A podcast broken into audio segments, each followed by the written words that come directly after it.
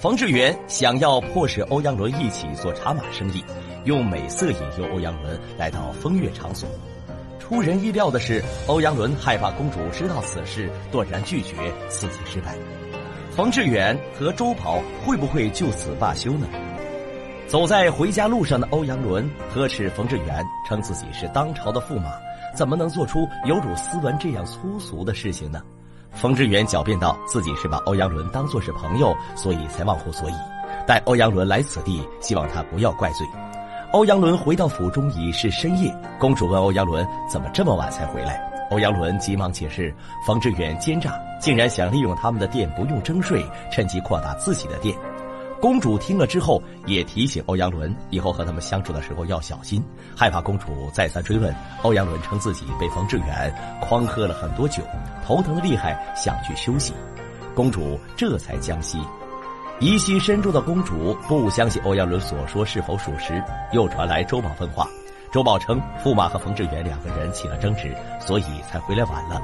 听后再次叮嘱周宝一定要看住欧阳伦。晚上，欧阳伦躺在床上，久久不能入睡。他回想着今晚发生的事情，女子红纹的样貌、妖娇的身姿，还有那让人如痴如醉的声音，都萦绕在他的脑海，不能忘怀。另一边，计划失败的周宝还有冯志远不甘心就此罢休，又在商量下个计策。周宝似乎没有信心，他知道欧阳伦垂涎美色，但是这么多年过去了，身为驸马的他为人谨慎，也没有看到欧阳伦碰过哪个女人。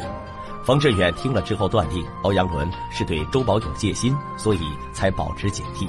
只要他对女人如饥似渴，就可以让他上钩。他们又会使出什么样的计谋呢？这天，周宝用银两收买了春枝。等到欧阳伦经过的时候，两个人便逢场作戏。欧阳伦听到声音，跑到门口推门进去，看到周宝和春枝两个人躺在床上，怒气之下的欧阳伦叫来周宝问话。周宝跪在欧阳伦面前，表示自己以后再也不敢了。欧阳伦有了周宝的把柄后，周宝为了保全自己，也答应不给公主传话，以后驸马要其做啥就做啥。为了让欧阳伦彻底放松警惕，周宝又承认自己也经常出入风月场所。欧阳伦看到周宝对自己说的也都是实话，渐渐的也放松了些警惕。让人想不到的是，谈话的最后，周宝竟跟欧阳伦说。丫鬟春枝并不喜欢自己，喜欢的是他。听了这些荒诞话的欧阳伦，让周宝不要满口胡言。经过几次诱惑的欧阳伦，心里对女人是多么的渴望，但是碍于自己是驸马，不能做出出格的事情。他回忆白天周宝和自己说春枝喜欢自己的那些话，又想到了春枝娇小可人的样子，躺在床上辗转难以入睡。第二天，欧阳伦在花园里碰到春枝，便命令他一会儿去他的房间问话。不一会儿，春枝端着茶水走进来，献茶之后欲撤退，但是欧阳伦突然问起那天和周宝在一起的事情，就这样过去了吗？听了之后的春枝吓得跪地求饶，欧阳伦要把他赶出公主府，但是春枝一边求情，一边来到欧阳伦的身边，把手放在欧阳伦的腿上，面对春枝美色的诱惑，欧阳伦终于没有抵抗得住。事后，春枝匆忙地从欧阳伦的房间跑出来。而欧阳伦也衣衫不整地从房间里面走出来，看到周宝，欧阳伦把他叫了过去，问他是不是又要向公主禀报这些事情，并且警告他，如果再在公主面前搬弄是非，看最后倒霉的到底是谁。现在的周宝就想让欧阳伦就范，好捏起把柄带他做茶马生意，他哪会跑到公主面前去告状呢？最后还假惺惺地称欧阳伦过得清苦了些，以后让冯志远多陪陪他。过了些时日，欧阳伦又见了冯志远，两个人看了一些字画后，欧阳伦打赌上次去的风月场所滴翠园看的就是昆山的画，但是冯志远却说不是昆山所作，愿意以白银一百两作为赌注。滴翠园的这幅画没有署名到底是出自谁手，只能询问滴翠园的萌娘。其实他们都知道那幅画是昆山所作。就是想找个冠冕堂皇的理由去滴翠园一览芳华。到了滴翠园，询问了蒙娘，得知了那幅画正是昆山所作。欧阳伦高兴至极。随后，冯志远让蒙娘准备好上好的房间供欧阳伦他们休息。进入房间的欧阳伦等到的正是前些日子送自己的女子洪文。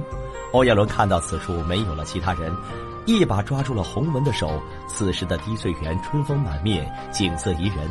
已经憋屈已久的欧阳伦终于得到了释放。